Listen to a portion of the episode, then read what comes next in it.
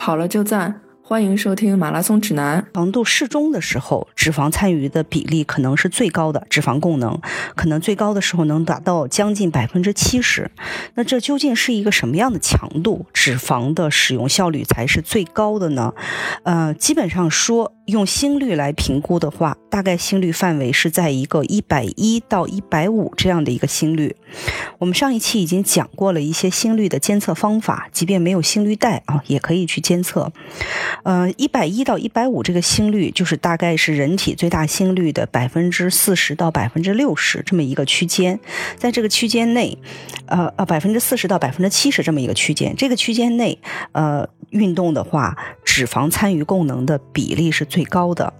嗯，换句话说，当你强度很低的时候，比如说你采用走或者或者是快走的方式，它可能跟你慢跑，呃，脂肪参与的程度只达到百分之五十。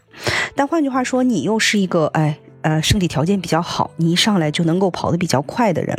呃，通过这个一个小时的跑步，你认为快就是比慢消耗的多，这个原理没有错。但是在快速的情况下，一个小时脂肪参与的比例比你适适中度，就是速度适中的时候，脂肪参与的比例要低。哎，反而你虽然消耗的大，但是脂肪参与的比例低的话。你消耗的脂肪会少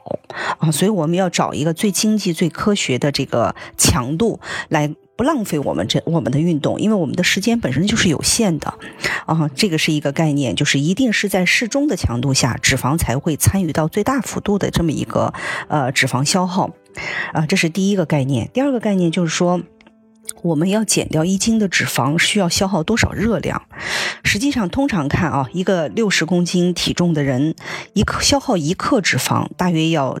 消耗九千卡的热量。那么一斤脂肪。五百克就大概需要消耗四千五百千卡的热量，就是我今天你说我今天定个目标要减一斤脂肪，好，那是什么概念呢？一个六十公斤体重的人，他跑半个小时，就是用我们所说的适宜强度跑半个小时，大约消耗的是三百千卡的热量啊。那你今天如果定一个指标，说你要消耗四千五百千卡的热量来达到减重一斤脂肪，那您就要跑大概十一个小时左右。啊，那这个是不太可能的，对吧？这没有，基本上没有什么正常人能做到。第二个概念就是我们要制定一个合理的减重的指标，啊，合理的减重指标，也就是说，我们把这个十一小时在起步阶段，可能我们要去分配到一周到两周的时间来去消耗这一斤脂肪。哎，可能达你当你达到一定的运动强度、一定的运动习惯之后，哎，你的这个减重的指标可能可以变成了哎，比如说一周一斤这样的一个强度啊。那么就说我一周可以一天运动一到一点五个小时，来去消耗掉这一斤的脂肪。所以其实听上去是一个用运动来减肥，实际是一个比较怎么说？强度比较大的事情啊，不是我们想象的啊。我隔天运动一次，一次半个小时，然后我就要去通过运动来减脂，这个强度实际上是达不到的。再加上有的人，我经常在田径场跑步遇到一些人跑得呼哧带喘的，跟我说他减肥呢。我心想，您这哪是减肥呢？您这脂肪还没动用起来呢，对吧？强度太大了，脂肪供应的这个脂肪参与的比例是很低的，特别可惜。你跑得那么累，你这个供能基本上用的是前两种供能方式，第三种供能方式还没有完全被调动起来，所以也是特别可惜的。那么用运动减重的时候呢，第三个就是在会出现一个情况，比如说你的强度也适宜，啊，你的热量控制也适宜，哎，你会在头一两个月出现一个特别明显的效果，哦，特别高兴，明显的效果就是甚至明显到可能两个月去减掉十几斤都是一个很正常的事情，就是如果你的强度适宜啊，你投入的精力比较大，热量控制也控制的很好，哎，但是经过这一两个月之后，你发现。就没有以前那么效果那么好了。我其实可能跑的并不比以前少，我吃的也并不比以前多，怎么会我这个重就减不下去了啊？就一下就有点挫败感了。这个，那么实际上就说，人体是一个特别特别聪明的系统，就是当你的消耗不断加大的时候，你的身体就会产生一种保护性反应，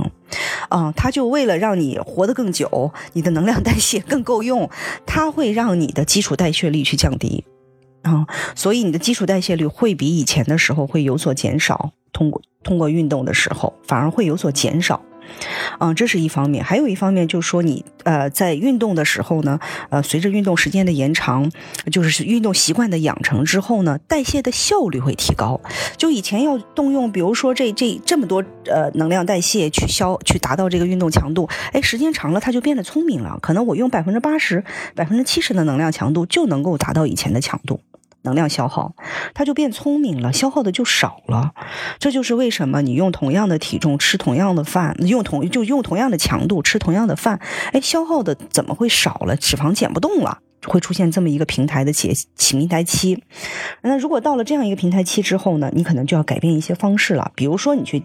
延长时间，加大强度。啊，比如说你去改变一些运动方式，参加入一些交叉训练，比如说加入一些自行车、游泳、登山，然后让肌肉达到一种不同强度的，或者不同的肌肉都达到一些运动。嗯，更想说的一个就是，有一些人开始加入了力量训练。欢迎大家收听我们的完整版，在各大播客客户端搜索“马拉松指南”都可以收听。